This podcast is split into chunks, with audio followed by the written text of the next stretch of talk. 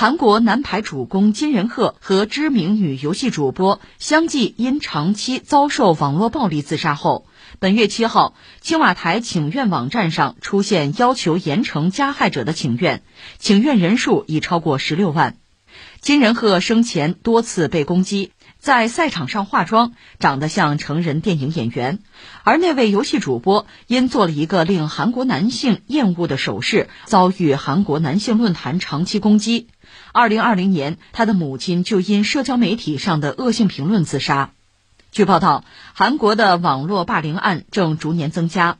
韩国国家警察厅的一份数据显示，二零一四年该国网络诽谤或侮辱案件有八千八百八十起，到了二零一九年，这一数据已增至一万六千六百四十四起，二零二零年又增至。一万九千三百七十七起，短短一年内增加了百分之十六点四。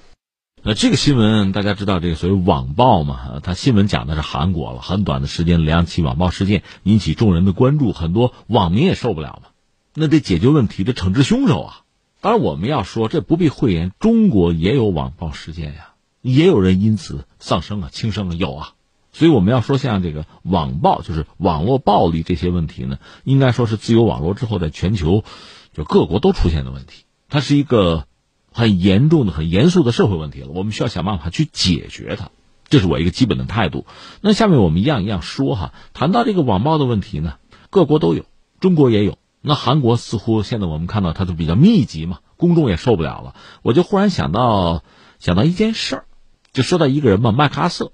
这个人带着所谓联合国军在朝鲜半岛打仗，被志愿军击败，他是被美国总统杜鲁门解职的啊，所以他最终的这个结局哈，谈不上很辉煌灿烂，但是在历史上呢，他算是二战的美军名将，而且他在占领日本之后，把日本做了一个彻底的改造，那甚至日本人对这个人还感激涕零，直到发生了下面我说的这个事情。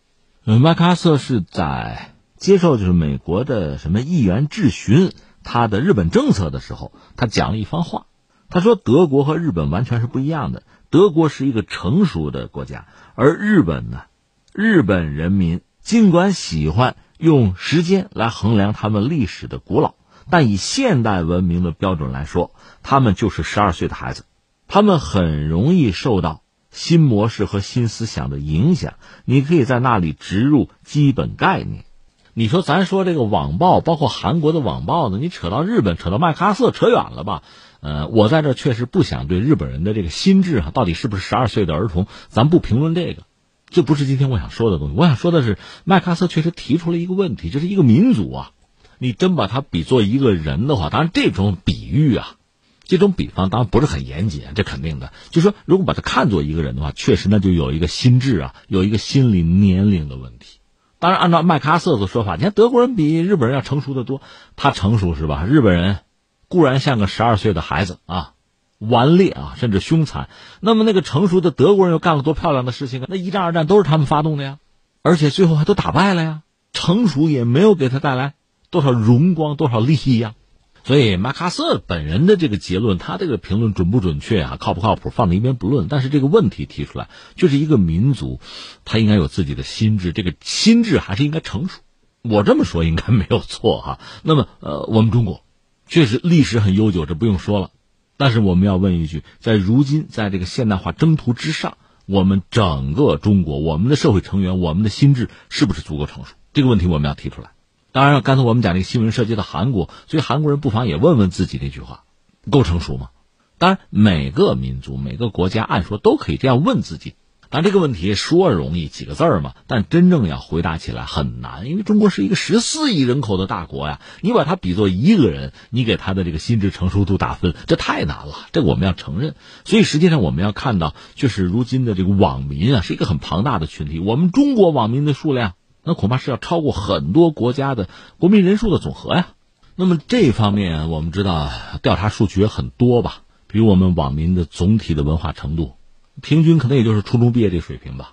大家对网络其实是高度的依赖，在上面有各种各样的这个意见的发表，甚至在网络世界啊，这个虚拟世界也经常是有各种各样的冲突啊、对抗啊、博弈啊，有的。在一个国家内部是如此。那这国家又是开放的，所以在网络世界，你还会得到来自其他的很多力量的影响。有些力量可能就是不怀好意的，就是专门给你来制造动荡和混乱的。有的，所以你看，我想说的是什么呢？就是网络世界也好啊，就是真实的这个世界也好，就是作为这个社会成员啊，我们当然希望我们心智是成熟的。那我们当然希望我们给我们这个国家带去的是正能量，是加分，而不是混乱，是撕裂，是破坏。而我要说，心智如果不成熟，恐怕做的恰恰就是这些事情。而所谓的网暴、网络暴力，它甚至致人死亡，它给社会带来的负面的影响，人和人之间的这种敌视啊、不信任啊，它当然不是什么好事情。而这些事儿哈，就网暴，它确实反映出。参与者啊，施暴者，要么你心智极端的不成熟，要么你就是有意为之，你挑一样吧。所以总结一下，首先我就觉得像网暴这样的事情发生，它肯定是那些施暴者进行的、完成的，而这些人从他自己主观来讲，可能他就是恶意，他心智就是不成熟。客观上说，他伤害了那个被害者，同时伤害了整个社会。那下面我们再进一步讲，就是你网暴什么算网暴？你总得给他一个定义，给他一个标准吧。如果没有这些东西，你怎么去抓那些施害者？怎么把他绳之以法？但是我们也知道，这确实是一个呃比较独特的领域，就是网络世界、网络时代的一些东西。有的时候，这个作为施暴者吧，他的话，作为旁观者看上去可能也未必觉得怎样，但是作为受害者呢，那很扎心，有这种可能。所以你在做。这方面的裁定，这方面确认的时候，这个分寸的拿捏，就是标准制定啊，要非常讲究，有相当的难度。但是话说回来，不能因为难度大，我们就不做呀。如果你不作为的话，听任网暴对网络世界、对我们这个社会造成更多的伤害，那我们会付出更大的代价。那最后我们还要说，比如解决这个网暴的问题，我觉得两个层面，一个层面是什么呢？我确实呼吁我们的网民、网友呢，提升自己的品质。提升自己的道德和修养，我倒不指望在网络时代，人和人在网络上打交道，都绝对的彬彬有礼，因为网络世界哈，从某种意义上讲，人是戴着面具的，有些人是有为所欲为的冲动，并且认为这是可能的，有，但是一个人在网络世界就这样放纵自己，就去作恶，哪怕口出污言秽语去攻击他人。在我看来，这就是网络世界的不道德啊！这就叫缺德呀！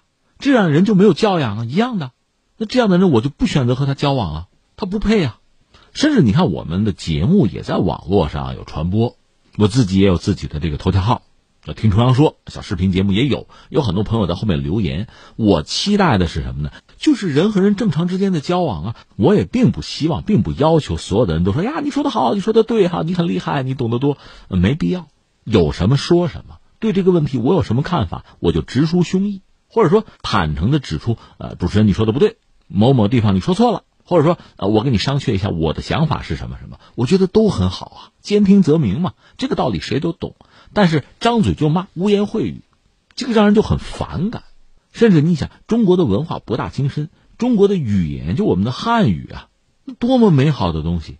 你就从里面非挑出污言秽语来使用，你说你这不是祸害我们祖国的文化，祸害我们祖国的文字吗？这怎么让人瞧得起呢？所以在我看来，就是在网络世界也是有最基本的道德，有基本的人和人的尊重的，或者说应该有一个基本的规范吧。那我们尊重对方，遵守规范不就完了吗？所以这些口出污言秽语的，动辄伤害他人的，愿意制造骂战的，或者攻击受害者。形成网暴事件的，要么就是心智啊过于不成熟，要么就是抱着一颗加害对方之心有意为之，破坏了网络的环境，损坏了社会的和谐，也对被害者形成了精神上的伤害，甚至是无法弥补的伤害。那翻回来，我就觉得，既然是网络时代，网络世界大量的网民啊、网友是参与者吧，这种人，我觉得我们就应该鄙视他，就应该把他们边缘化，该举报就要举报，该斗争就要斗争。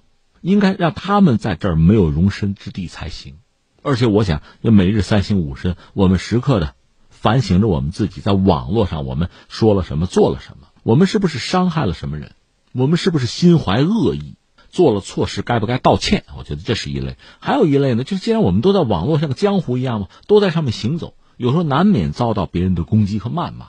我倒觉得从某种意义上讲，你要和他斗争，那就拿起法律武器，该截屏啊，该举报啊，就做这些事情。否则呢，就不必因为和他计较，导致自身受伤害。